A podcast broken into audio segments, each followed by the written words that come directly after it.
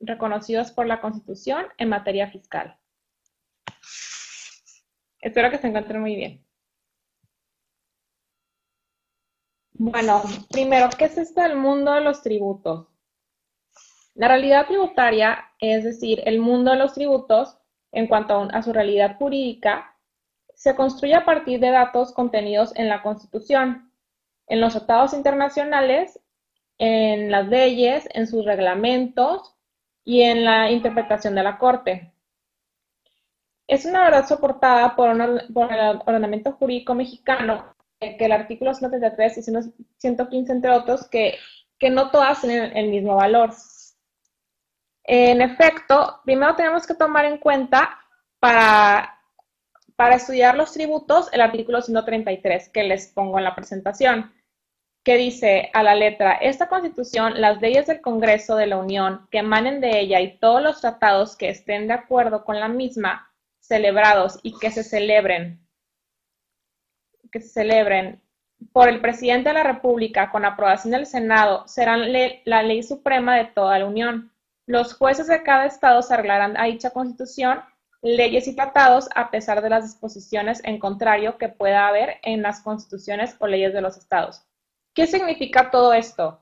Bueno, eh, significa que la constitución es la ley suprema, es decir, todo lo demás tiene que estar acorde con la constitución, no puede contravenirlo. ¿Por qué? Porque pues sería inconstitucional. Eh, bueno, ese es otro tema, pero la inconstitucionalidad no se da eh, al momento, sino que tendría que seguirse un juicio, ¿no? Un procedimiento para que se, se declare la inconstitucionalidad de una ley. Sin embargo, la obligación de, todas las leyes, requisito es que todas estén de acuerdo a la ley, así como sus reglamentos. Entonces, eh, por consiguiente, la Constitución es eh, es en el proceso obligado el punto de partida y, eso no puede ser de otra forma en virtud de la condición de norma suprema que solo corresponde a la Constitución en tenor de este artículo 133. El punto de, es punto de partida, ¿por qué? Porque como es la ley suprema y, todas las leyes, los reglamentos, todo tiene que estar eh, acorde con la Constitución, es el punto que tiene que, eh, punto eh, a partir del que, de que inicia las bases de todo, de todo el derecho.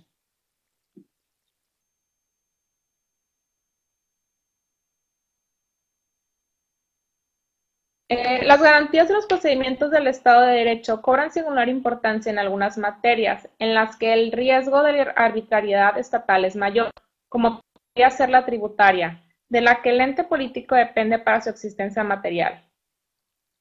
Es por consiguiente que la Constitución es la ley suprema y es la que trata de, prevenir y evitar esas arbitrariedades, ya que en materia fiscal, como ustedes saben, eh, al estar los gobernados en un, en un, en un estado distinto al de la autoridad, que la autoridad eh, actúa con imperio, es muy fácil que la autoridad pueda actuar arbitrariamente y, aprovechar de su poder, dejando en estado de indefensión a los gobernados. Por consiguiente, es el punto de partida es la Constitución.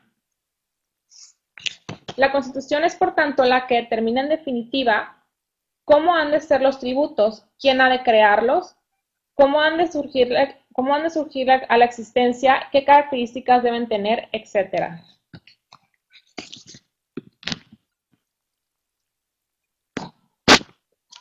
Las garantías y procedimientos, los procedimientos del Estado de Derecho cobran singular importancia en algunas materias en las que el riesgo de la arbitrariedad estatal es mayor como podría ser la tributaria, de la que el ente político depende de su existencia material. Es lo que les acabo de explicar en cuanto a que el riesgo de la arbitrariedad estatal es mayor en virtud de que el Estado actúa con imperio en el momento del cobro de, de los tributos.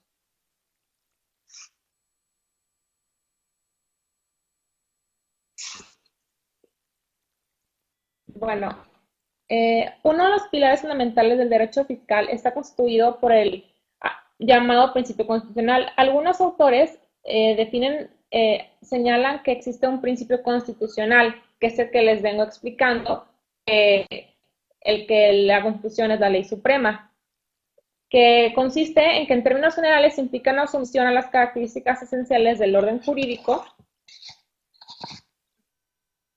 y que nos rige, puesto que se enuncia que no basta con que la relación jurídico-tributaria se rija por lo que previo expresamente determina la ley aplicable, sino que hasta que la ley debe encontrarse además fundada en, en todos los, en la Constitución, en todos los preceptos constitucionales.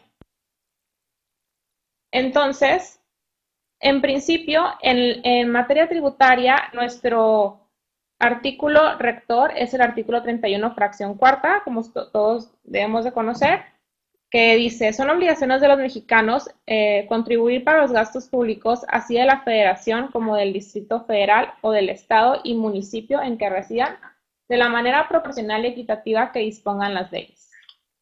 Bueno, este artículo nos arroja diversas, diversos principios, obligaciones y pautas en, en materia fiscal. Este, como les vengo explicando, la Constitución es la, base, es la base donde se sientan todos los principios en los que tiene que regir el derecho. Es el control a priori que tenemos, que consiste en esos principios o bases de nuestro sistema jurídico previsto en la Constitución. Diseño Sierra señala que el control comienza por establecer en la Constitución bases, por ejemplo, en materia tributaria, los fundamentos que significan el contenido y alcance primario de la contribución. Entonces, es por eso que ese artículo 31, fracción cuarta, es, eh, es el control a priorístico en, su primera aproximación en materia fiscal y que se debe a, es a partir de, de, que esa norma jurídica nace la obligación a cargo de los gobernados de pagar tributos. Tal como señala, son obligaciones de los mexicanos contribuir para los gastos públicos. De ahí nace la obligación de los ciudadanos para contribuir. También, tal como señala Antonio Jiménez, la obligación de contribuir para los gastos públicos o bien de pagar tributos al Estado no encuentra su origen en un acto negocial, es decir, no surge de un acuerdo entre el Estado y el gobernado, sino que emana del ejercicio del poder de imperio del Estado como les, como les venía diciendo, como el Estado no, no está en un plano de igualdad con el, con el gobernado, no es, no, es un, no es un acuerdo, no es una negociación. Es por eso que está previsto en la Constitución esa obligación al, al estar eh, en esa relación contribuyente con el Estado, el Estado en imperio. Y y pues verse más susceptible el contribuyente gobernado a quedar en estado de indefensión por un abuso de poder. En ese sentido, el artículo que manifiesta el ejercicio del poder de imperio del Estado para establecer la obligación de entero en, el país es este artículo, el 31 fracción cuarta. En primera instancia, el numeral citado refleja la hipótesis de contribuir al gasto público, son obligaciones de los mexicanos contribuir para los gastos públicos. En segundo término, establece las fronteras tributarias, que es el ámbito competencial del entero del tributo, cuando dice así de la federación como del Distrito Federal o el Estado y municipio en que residan. Y luego delimita la forma en que debe ser el pago de las contribuciones, que dice de la manera proporcional y equitativa. Y por último, señala de manera taxativa que es en las leyes en donde se establecerán los requisitos para la contribución al gasto público, donde señala que dispongan las leyes. Entonces, este artículo tiene, pues refleja cuatro puntos importantes a tomar en consideración respecto de la obligación para contribuir, el ámbito competencial, la forma en que se debe contribuir y en dónde estarán previstas la, la manera de contribuir.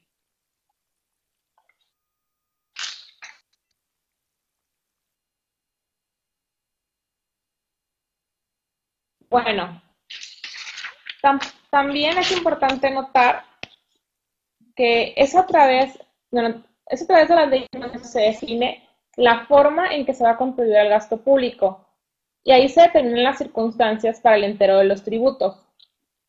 Respecto de esto, eh, la autora de un libro Derecho Fiscal, Sonia Venegas, señala que la contribución evidentemente es una obligación ex lege, o sea, que, que está en la ley. Porque la ley establece cuándo, cuánto y quién es el obligado del pago. O sea, las leyes, como ustedes bien saben, son las que señalan la, en, específico eh, la forma de pago de las contribuciones y quiénes son los sujetos obligados y cuál es el objeto del tributo. En el mismo contexto, Antonio Jiménez ha sostenido en su obra Lecciones de Derecho Tributario que solo mediante ley pueden establecer tributos, por tanto el legislador es quien primero debe hacer su tarea consistente en construir el sistema tributario. Si es el legislador el que a través de, su potestad que le confiere el constituyente, el que genera las leyes tributarias. Pero no obstante que el constituyente delegó esta facultad de determinar la manera de tributar a, las leyes, es importante que en virtud del artículo 133 constitucional, dichas leyes deben encontrarse acordes con la Constitución. O sea, no porque, no porque se le haya conferido la facultad al Congreso de emitir leyes significa que ellos pueden hacerlo de acuerdo a sus, a sus principios o bases, sino que tienen que seguir el control a priori que tenemos en el, en el Estado jurídico mexicano, que es la base, nuestra base de la Constitución, o sea que todo tiene que estar acorde a la Constitución. Por consiguiente, tenemos que lo primero de nuestra ley suprema establece, en los Estados Unidos mexicanos todas las personas gozarán de los derechos humanos reconocidos en esta Constitución y en los tratados internacionales de los que el Estado mexicano sea parte, así como de las garantías para su protección, cuyo ejercicio no podrá restringirse ni suspenderse, salvo en los casos y bajo las condiciones que esta Constitución establece.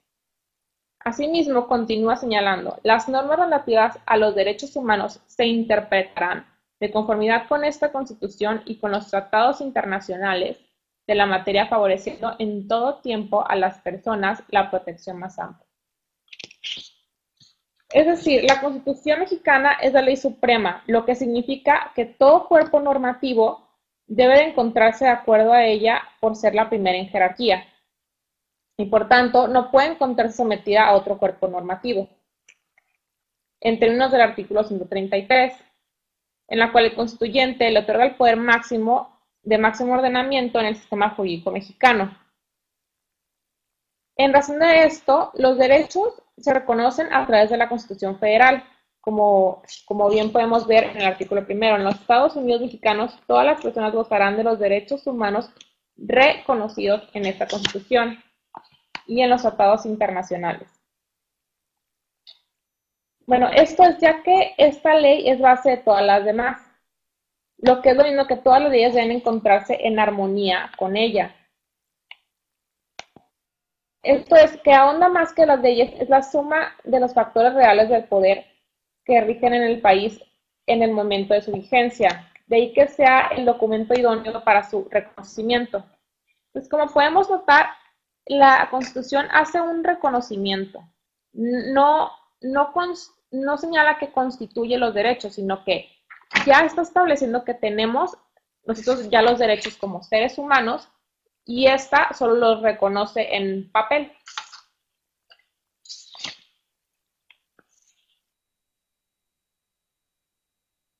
Asimismo, no solo reconoce derechos de la Constitución, sino que también establece las pautas para la protección de estos derechos.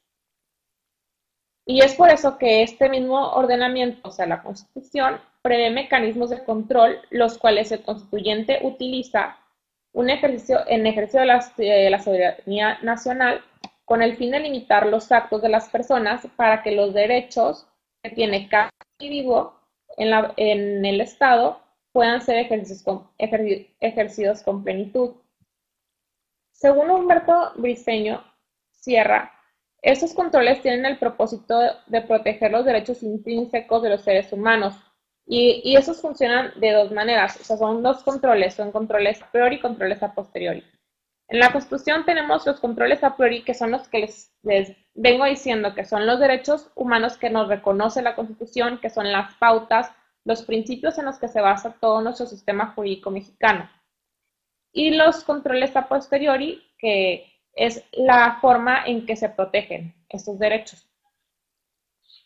Como primera aproximación de, del control a priorístico, tenemos que, de acuerdo uh, a Briceño Sierra, este consiste en principios o fundamentos estáticos. Porque, estáticos, ¿por qué? Porque estos permanecen en la Constitución y son base, base de todo nuestro sistema jurídico. Los cuales encontramos pues, en la Constitución y en los tratados internacionales de los que México es, forma parte. Al respecto, hay un punto que el diseño Sierra señala muy interesante que dice, en el sistema del Estado de Derecho, la invocación de principios tiene un primer momento a priorístico, el establecimiento de bases positivas, que suelen llamarse principios dogmáticos, porque representan las determinaciones indiscutibles, las puntualizaciones primarias inatacables, pero no inmodificables en los países de estructura constitucional, como en México, esos principios tienen un lugar especial en las leyes básicas, la Constitución. Es por eso que estos están, como la, en nuestro sistema jurídico mexicano, tal como hemos venido diciendo en el artículo 133, la Constitución es la ley suprema, es por eso que ahí se señalan todos los principios y bases del derecho mexicano. Entonces, no obstante, el artículo 31, fracción cuarta, señala que las leyes van a establecer la forma en que se específica en que se va a tributar, tiene que estar acorde con los principios y bases de la Constitución. Entonces, eh, el control, este control a priori consiste en una delimitación que realiza el constituyente con el propósito de asentar las bases de los principios conforme a nuestra ley fundamental, estructurar, distribuir, organizar y formalizar, que son los momentos, momentos a priorísticos del control del Estado.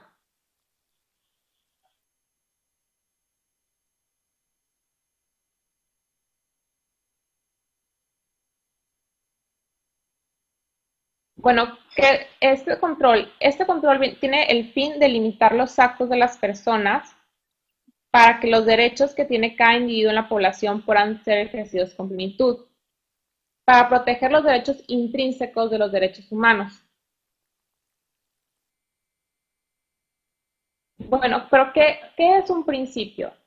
Un principio, según la Real Academia Española, es un primer instante del ser de algo es un punto que se considera como primero en una extensión o en una cosa, base, origen, razón fundamental sobre la cual se procede discurriendo en cualquier materia.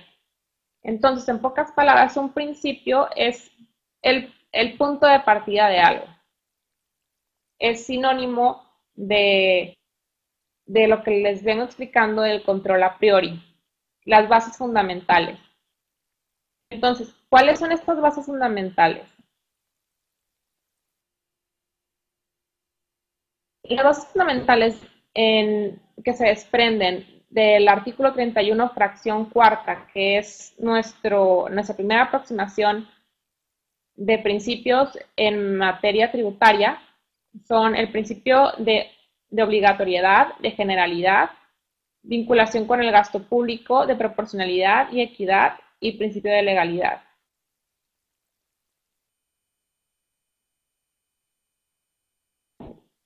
Ay, me equivoqué.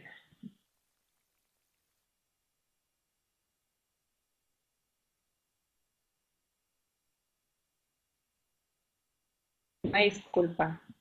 Me fui hasta el final. Bueno, el principio de obligatoriedad. Eh, este se refiere a la vinculación con el gasto público y que es una obligación pública. Este principio, bueno, eh, se especifica al principio del artículo 31, fracción cuarta, eh, cuando señala que es obligación de los mexicanos contribuir al gasto público. Es una auténtica obligación pública de cuyo incumplimiento pueden derivarse severas consecuencias para los particulares, como el, que, tengamos que pagar más, multas, recargos, etc. Todo gobierno exige el pago de impuestos para sostenerse. De ahí la razón de ser de las contribuciones. La obligación de contribuir se ve, que se, ve correspondida con la garantía de que el producto de la recaudación de los tributos ha de tener por destino el financiamiento de los gastos públicos. De que constitucionalmente el destino primario de los tributos sea el gasto público, no se sigue que no puedan ser los tributos, que no puedan los tributos servir para algo más. Los fines por los que sirven los tributos pueden calificarse como fiscales cuando se identifican con, con, el uso del tributo para financiar el gasto público, a diferencia de los no fiscales, que se identifican con el uso de los tributos por parte del Estado como instrumentos de política económica, como para, eh, cuando la economía no está bien, entonces hacen ciertos ajustes para que las personas compren más o compren menos, ahorren, para ayudar a la economía. Por ejemplo, si el Estado desea incrementar el ahorro interno o crear más fuentes de trabajo, además con el uso de los instrumentos no tributarios, también puede ser mediante estímulos fiscales, como bien sabemos. Entonces, el fin fiscal de, de la contribución es que es un producto para financiar el gasto público.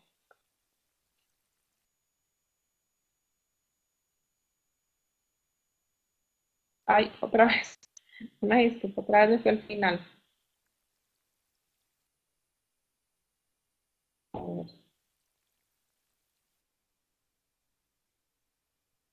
El principio de generalidad. Es un vínculo entre el surgimiento de la obligación tributaria respecto de todos los que se hallan en dicho supuesto.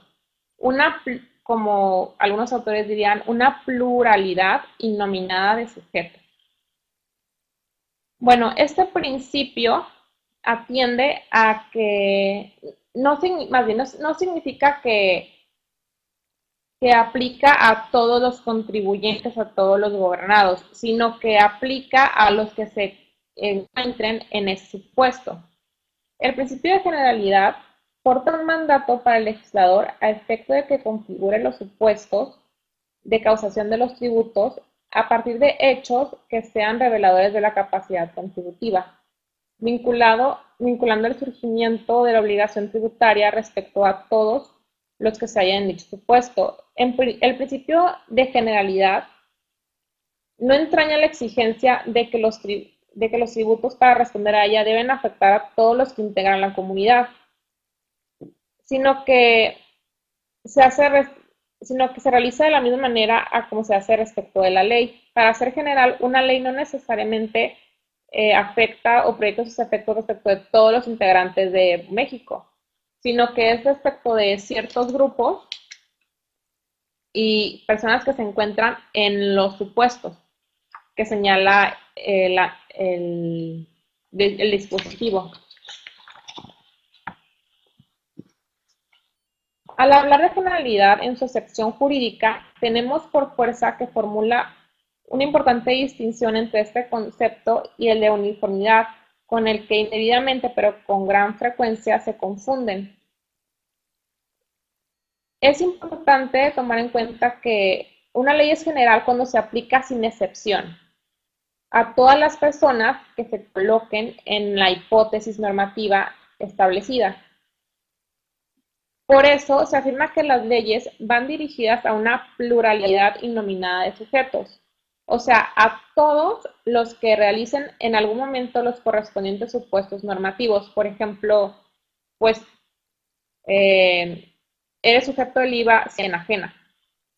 En cambio, una disposición es uniforme cuando debe aplicarse por igual y sin distinciones de ninguna especie a todas las personas colocadas bajo la potestad o jurisdicción de, quien le emita. O sea, sería uniforme si, si fuera para todos, pero en generalidad se refiere al, a, los, a las personas que se, que se encuentren en la hipótesis normativa, es decir, que se encuentren en, en, ese, en supuesto que establece la ley.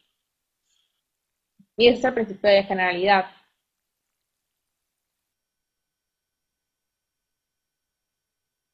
Ahora, el principio de proporcionalidad. Nos señala el artículo 31, fracción cuarta, que tenemos que contribuir de manera proporcional. ¿Qué, significa esto? Proporcionalidad.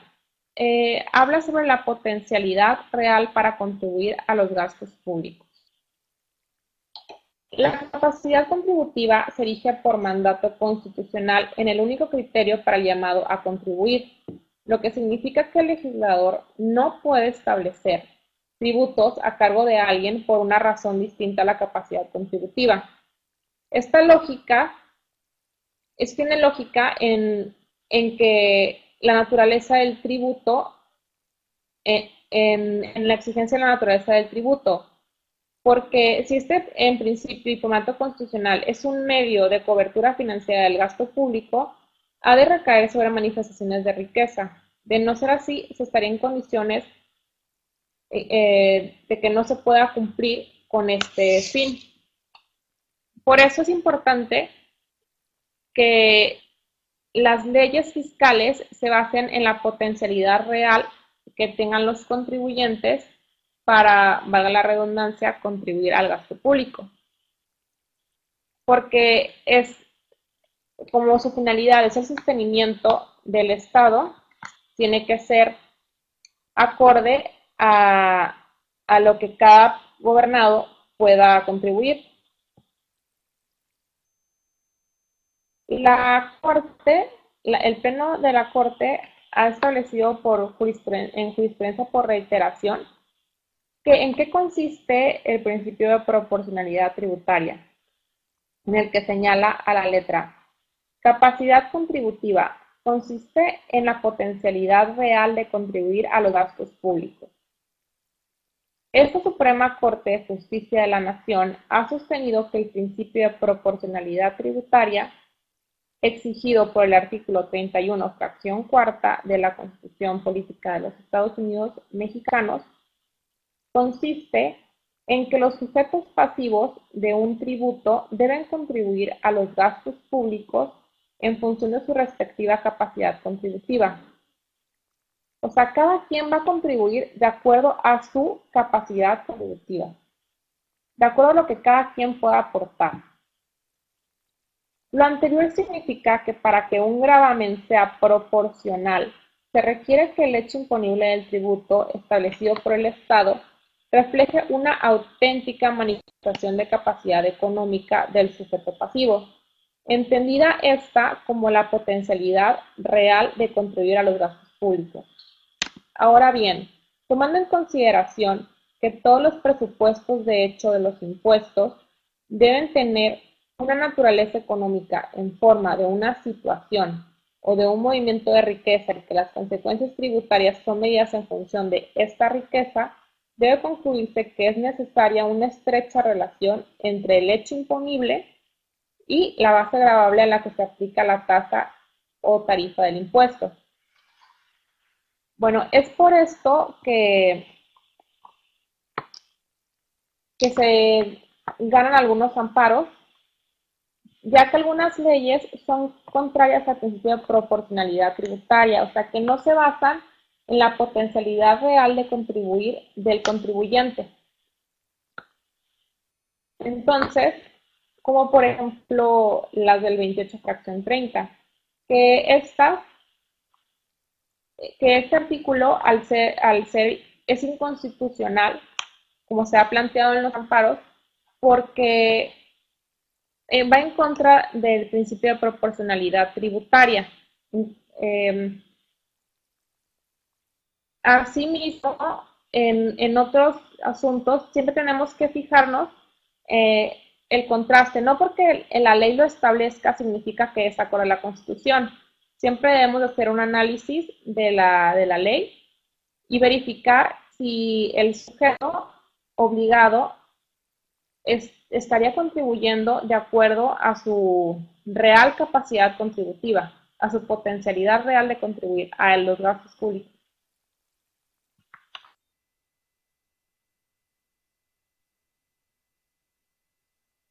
Bueno, el principio de equidad. Eh, bueno, también nos señala el, artículo 31, fracción cuarta, que se debe de contribuir de forma equitativa. ¿Esto qué significa? Es el trato igual a los iguales y desigual a los desiguales. Este principio constitucional atiende a que, los, a que se aplique un trato idéntico desde el punto de vista tributario a los iguales y desigual a los desiguales. Esto es parecido al principio de generalidad, que se debe de dar un, un trato, eh, pero este, al principio de equidad es, se asemeja, bueno, la Corte lo, lo, ha, lo ha puesto como que es el principio también de igualdad, que son como sinónimos, dándole un trato igual a los que se encuentren en la misma situación y un trato desigual a los que se encuentren en esa situación desigual.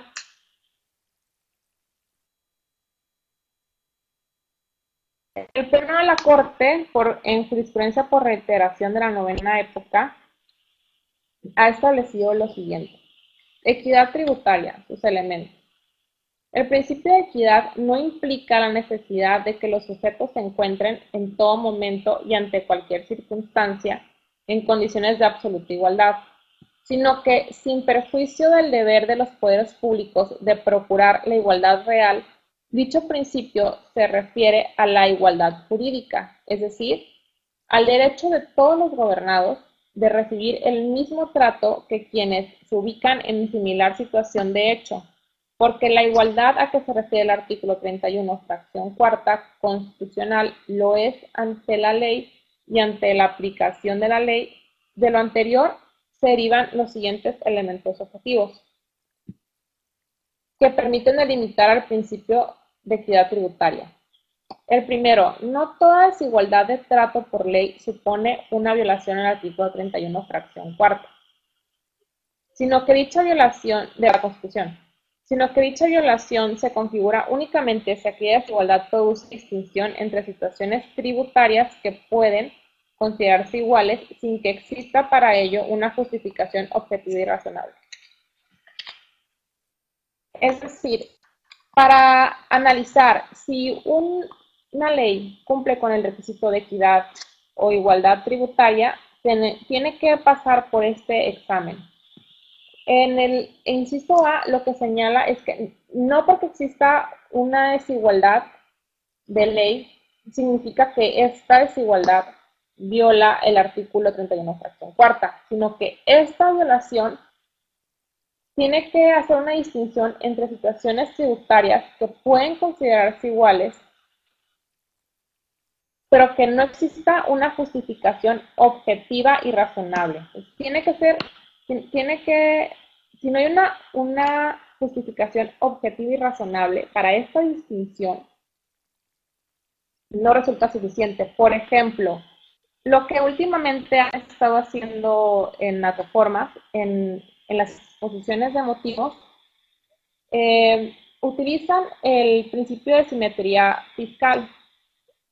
Debemos tomar en cuenta que este principio es un principio, no es un principio constitucional, no está previsto en la Constitución, por lo tanto, este principio, de querer recaudar, no es suficiente si trastoca los principios constitucionales, porque como ya hemos establecido al principio de esta presentación, lleva a mano todos los principios establecidos, reconocidos en la Constitución por el artículo 133 que, de supremacía constitucional. Entonces, si, en la exposición de motivos se hace una distinción entre, entre, entre situaciones tributarias sin una justificación objetiva y razonable, como por ejemplo, que su, razón sea eh, el, que, sea la simetría fiscal, esta no es suficiente, no es, no, no es considerada una justificación objetiva y razonable porque lleva a mano el, un principio constitucional. Inclusive esto, bueno, a mí me ha tocado verlo en, en sentencias y, y, es el razonamiento, porque y, hay diversos criterios también de la Corte que señalan que es, un, un, principio de política tributaria y no, no es constitucional, no está previsto en la Constitución. Bueno, el inciso B.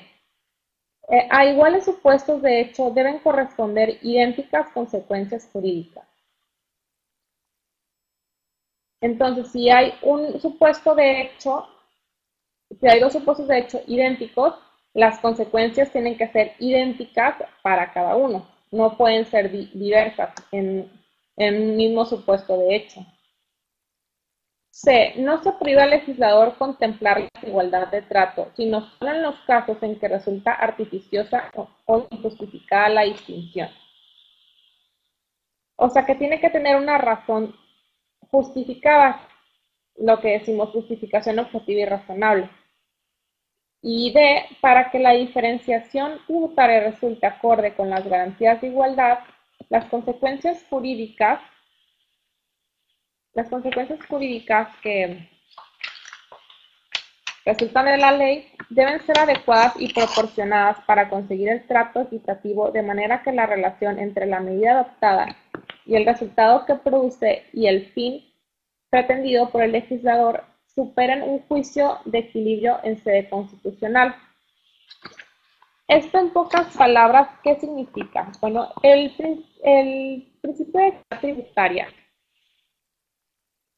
nos establece que, bueno, esta interpretación de la Corte nos, establece, excepto el principio de equidad tributaria, que sí se puede establecer un trato desigual, sin embargo, este trato tiene que ser justificado y tiene que ser justificado en la Constitución. Por lo tanto, si, hay una, si una ley es, establece un trato desigual, tenemos que verificar que ese, trato, cuál es la, la razón de ser de esta ley y que esa razón esté basada en el control a priori, que es los principios y bases en nuestro punto de partida de la Constitución. Entonces, si no se basa en la Constitución, significa que está contraviniendo algún derecho, lo cual es contrario al principio de equidad tributaria. Entonces, básicamente, este principio de equidad o, o igualdad tributaria se basa en que sea un trato igual a los iguales y desigual a los desiguales, y si no, que sea en base a, con una justificación objetiva y razonable, establecida en la Constitución. Bueno, el principio de legalidad. Eh, como recordamos, en el artículo 31, fracción cuarta, al final nos dice, de la manera proporcional y equitativa que dispongan las leyes. Es decir, que todo, todo tributo tiene que estar previsto en una ley. No puede, por ejemplo, estar en la miscelánea y no estar en la ley. No, no estás obligado en, primera, porque pues, la miscelánea no, no es una ley.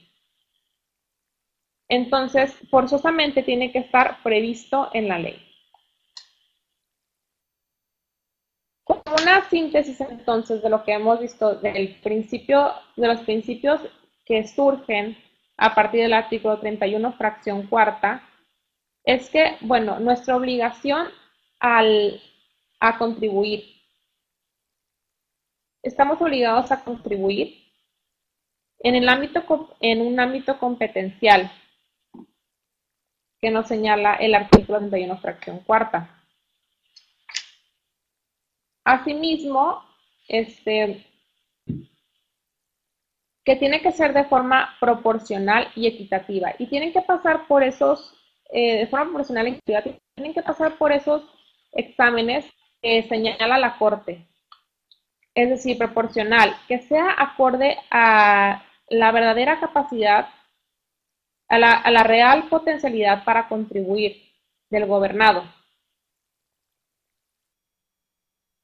Que no sea arbitrario y en equidad tributaria, esto que, que si hay una desigualdad de trato entre iguales o desiguales, que esta sea justificada de acuerdo a algún principio base establecido en la Constitución. Y que pues tiene que estar establecido en la ley. O sea que vamos a contribuir a, contribuir al gasto público de acuerdo a lo que establezcan nuestras leyes, pero que estas leyes tienen que estar en armonía con nuestra constitución, con todos los principios que emanen de ella y de los tratados internacionales que México forma parte.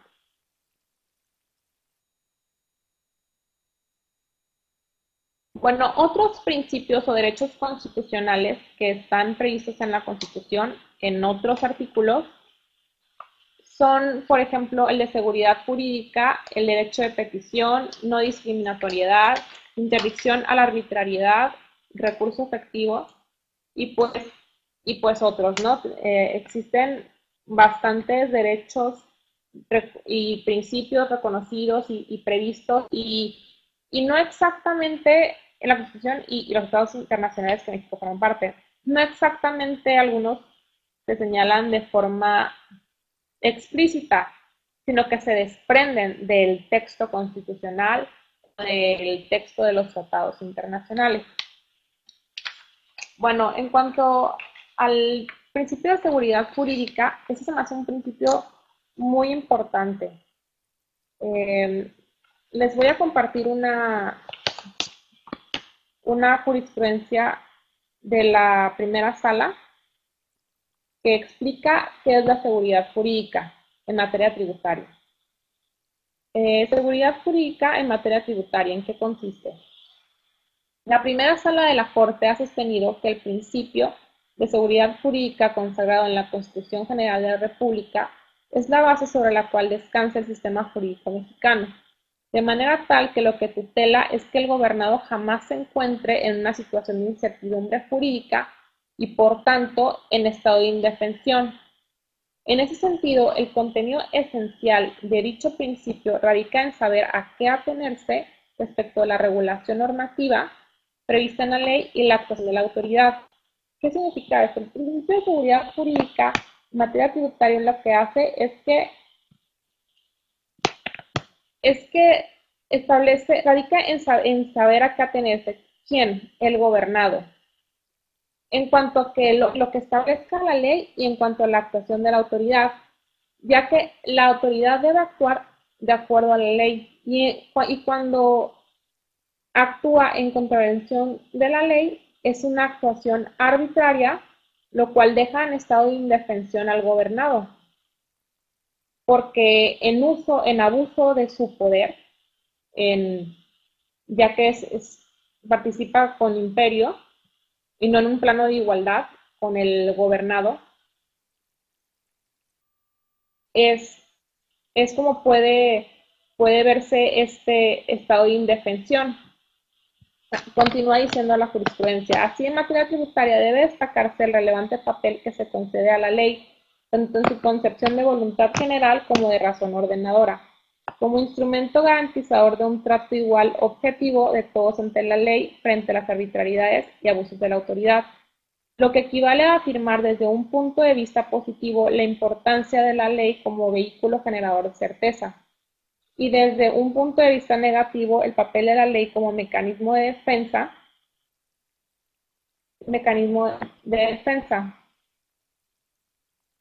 Entonces, este, este, este principio lo que nos, nos señala es que nos protege en cuanto a lo que se establece en la ley y en cuanto a la actuación de la autoridad.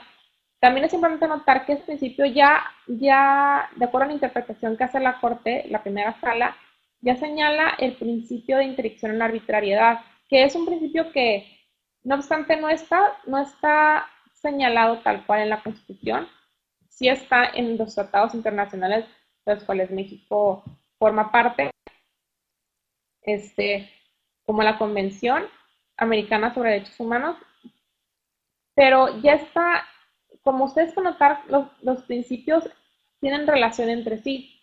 ¿Por qué? Porque con cada uno se protegen diversos derechos que tenemos reconocidos. Bueno, el derecho de petición es el derecho que está previsto en el artículo 8 de la Constitución. Eh, el derecho de pues, como presentar un escrito ante la autoridad. No discriminatoriedad, que está en el párrafo quinto del artículo primero de la Constitución. Y, e interdicción a la arbitrariedad, que están los tratados internacionales de los que México forma parte. Y el recurso efectivo. Tenemos que, tenemos derecho a un recurso efectivo. Tenemos que notar que que, estos principios y derechos son para nuestra protección en, todo, ya sea en una visita, ya sea, en materia tributaria, este, es en una visita, ya sea pedir una evolución, este, al realizar simplemente cualquier escrito a la autoridad. Tiene, tiene que estar todo tiene que estar acorde a la, a la Constitución, porque de acuerdo al principio de legalidad, la autoridad solo, está, solo puede hacer lo que la ley le permite. Entonces, ellos no tienen, sus facultades están delimitadas en las leyes. Obviamente todo emana de la Constitución y de ahí se desprende, la, de acuerdo a la jerarquía normativa, sus facultades. Sin embargo, todo tiene que estar acorde a la Constitución, de acorde a las bases constitucionales, que es el control a priori que emana de nuestra Constitución. Y pues, por mi parte es todo. Muchas gracias por su atención. Espero que les ayuden algo mi plática. Que estén muy bien y que tengan muy buen día.